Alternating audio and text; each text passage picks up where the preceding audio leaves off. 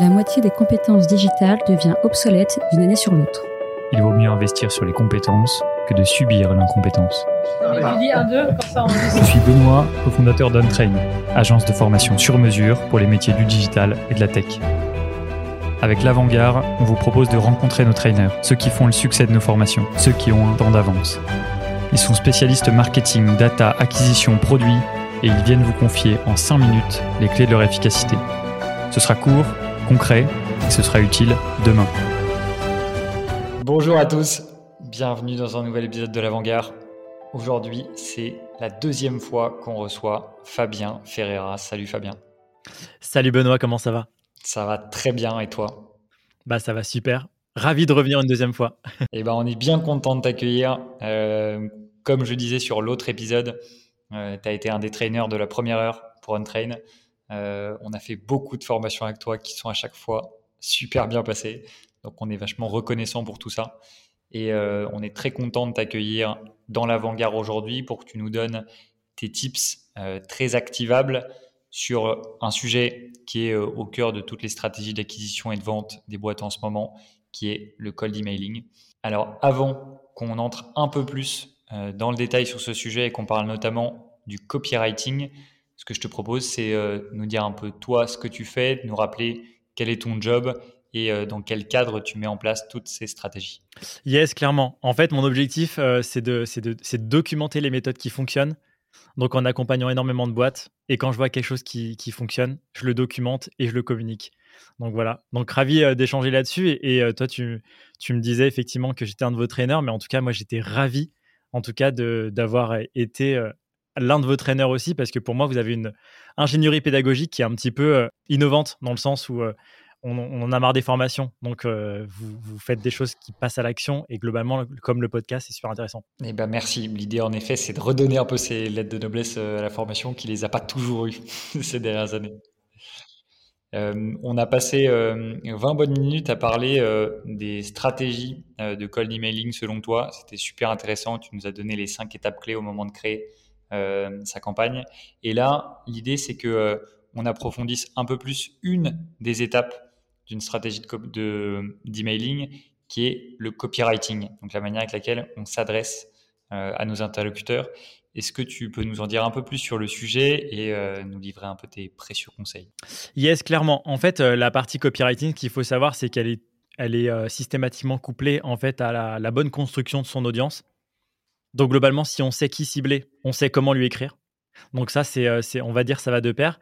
Et donc euh, la première chose à faire déjà, c'est de, de bien définir son ciblage, quitte à y passer un petit peu de temps. Et en fait, le truc, c'est que on avait parlé dans le premier épisode de, Sales Navigator, donc l'outil LinkedIn euh, pour faire, pour faire des filtres, pour avec des filtres magiques, avoir des, belles listes de contacts.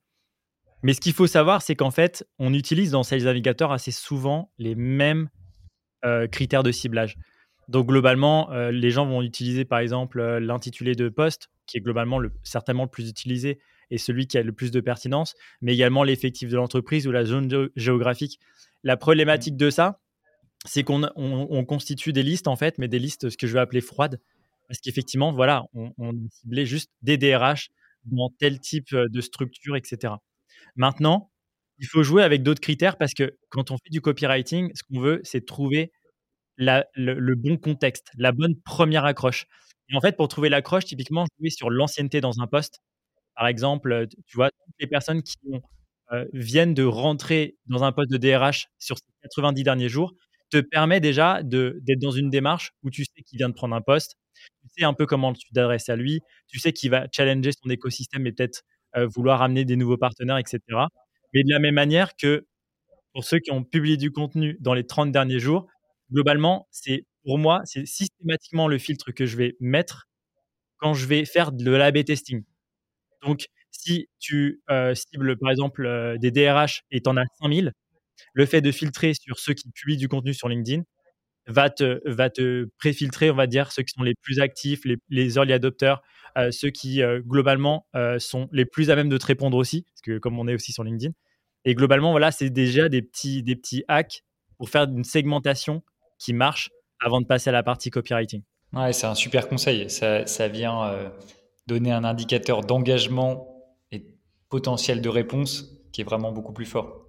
Exactement, parce qu'en fait, l'idée, c'est comme je disais tout à l'heure, c'est d'avoir le bon binôme entre un ciblage et, euh, et une, une, copie et un message. Donc, euh, ce qu'il y a, c'est qu'après, quand on, quand on va commencer à créer le message, si on sait par exemple qu'on a ciblé euh, donc les DRH, par exemple, sur des boîtes de plus de 500 personnes qui, qui, qui, globalement communiquent régulièrement sur LinkedIn, tu vois, S'ils communiquent sur LinkedIn, je sais que dans ma séquence, je vais faire LinkedIn email parce qu'effectivement, ils sont, ils, sont, ils sont actifs.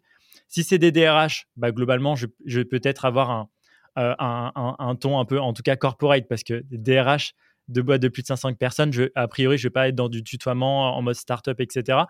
Et là, en fait, je vais commencer à réfléchir en fait à, ma copie, à mon copywriting.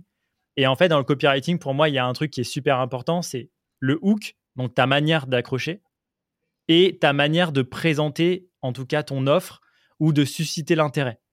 Donc ça, c'est ce qu'on va appeler euh, de manière générale la, proposition de valeur. Oui, et tu pourrais euh, peut-être nous donner un exemple euh, d'un cas client, d'une accroche qui a bien fonctionné?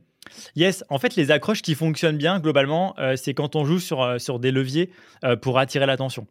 Il y en a plusieurs, mais globalement, je vais vous en donner trois. Et ces trois leviers-là, en vrai, vous pouvez les utiliser comme vous voulez vous aurez toujours des super taux de réponse, systématiquement.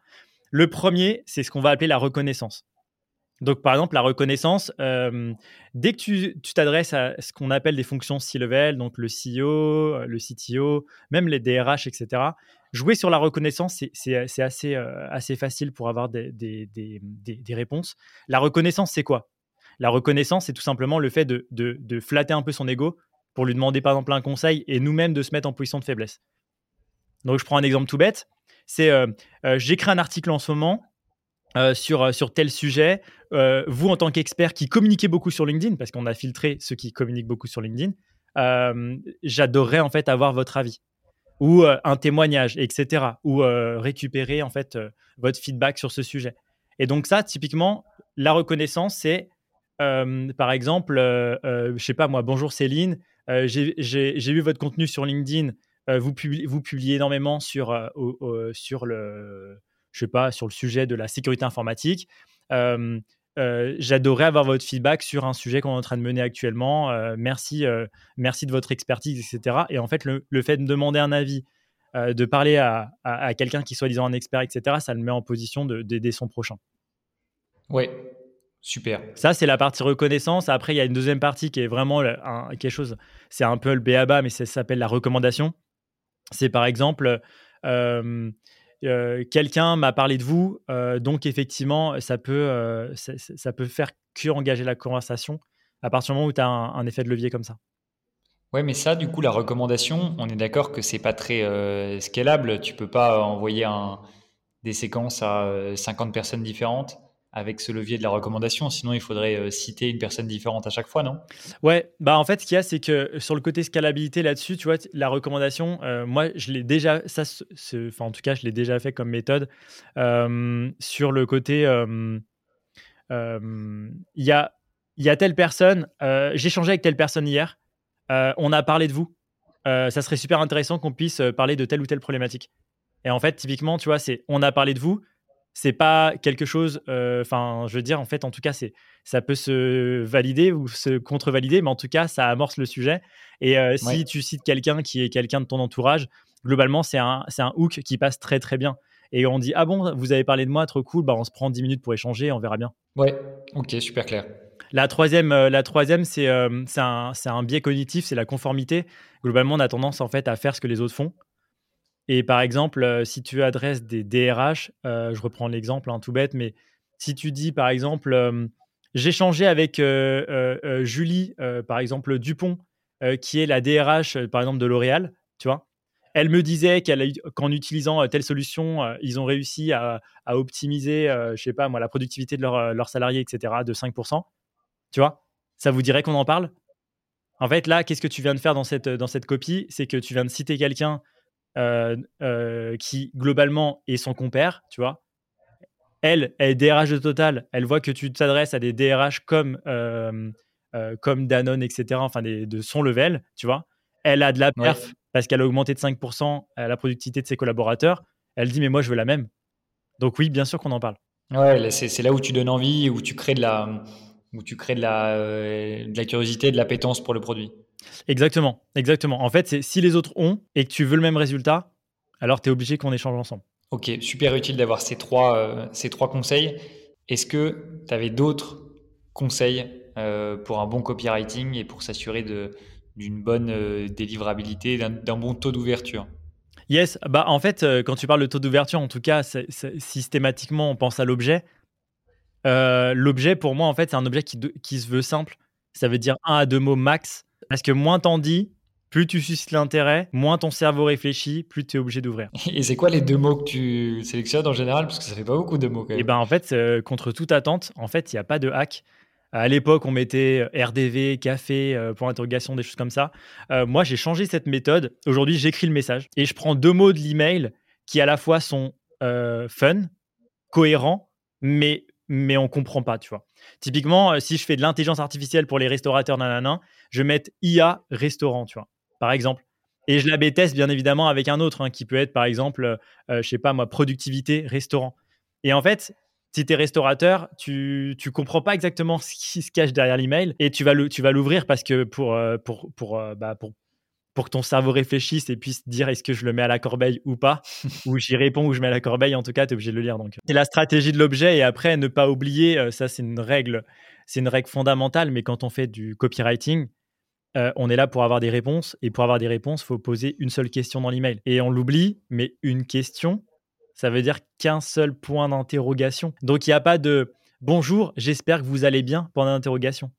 Ou euh, ça vous intéresserait qu'on en parle pour interrogation? Seriez-vous disponible demain à 11h30 pour interrogation? Non, là c'est deux questions. Une question. Voilà, c'est simple. Si, euh, si vous voulez, après, vous, vous mixez les deux. Moi, par exemple, je le fais assez souvent. Et si tu veux, je te donnerai un exemple euh, dans, les, dans les trois qu'on a vu tout à l'heure. Là, je te donnerai un de ces exemples-là. C'est si ça vous intéresse, virgule, on peut s'appeler demain à 11h30 tu vois? En fait, je, je, je, je, je condense les deux, les deux questions d'une. Oui, et puis en plus, ça permet d'adoucir un petit peu euh, la démarche.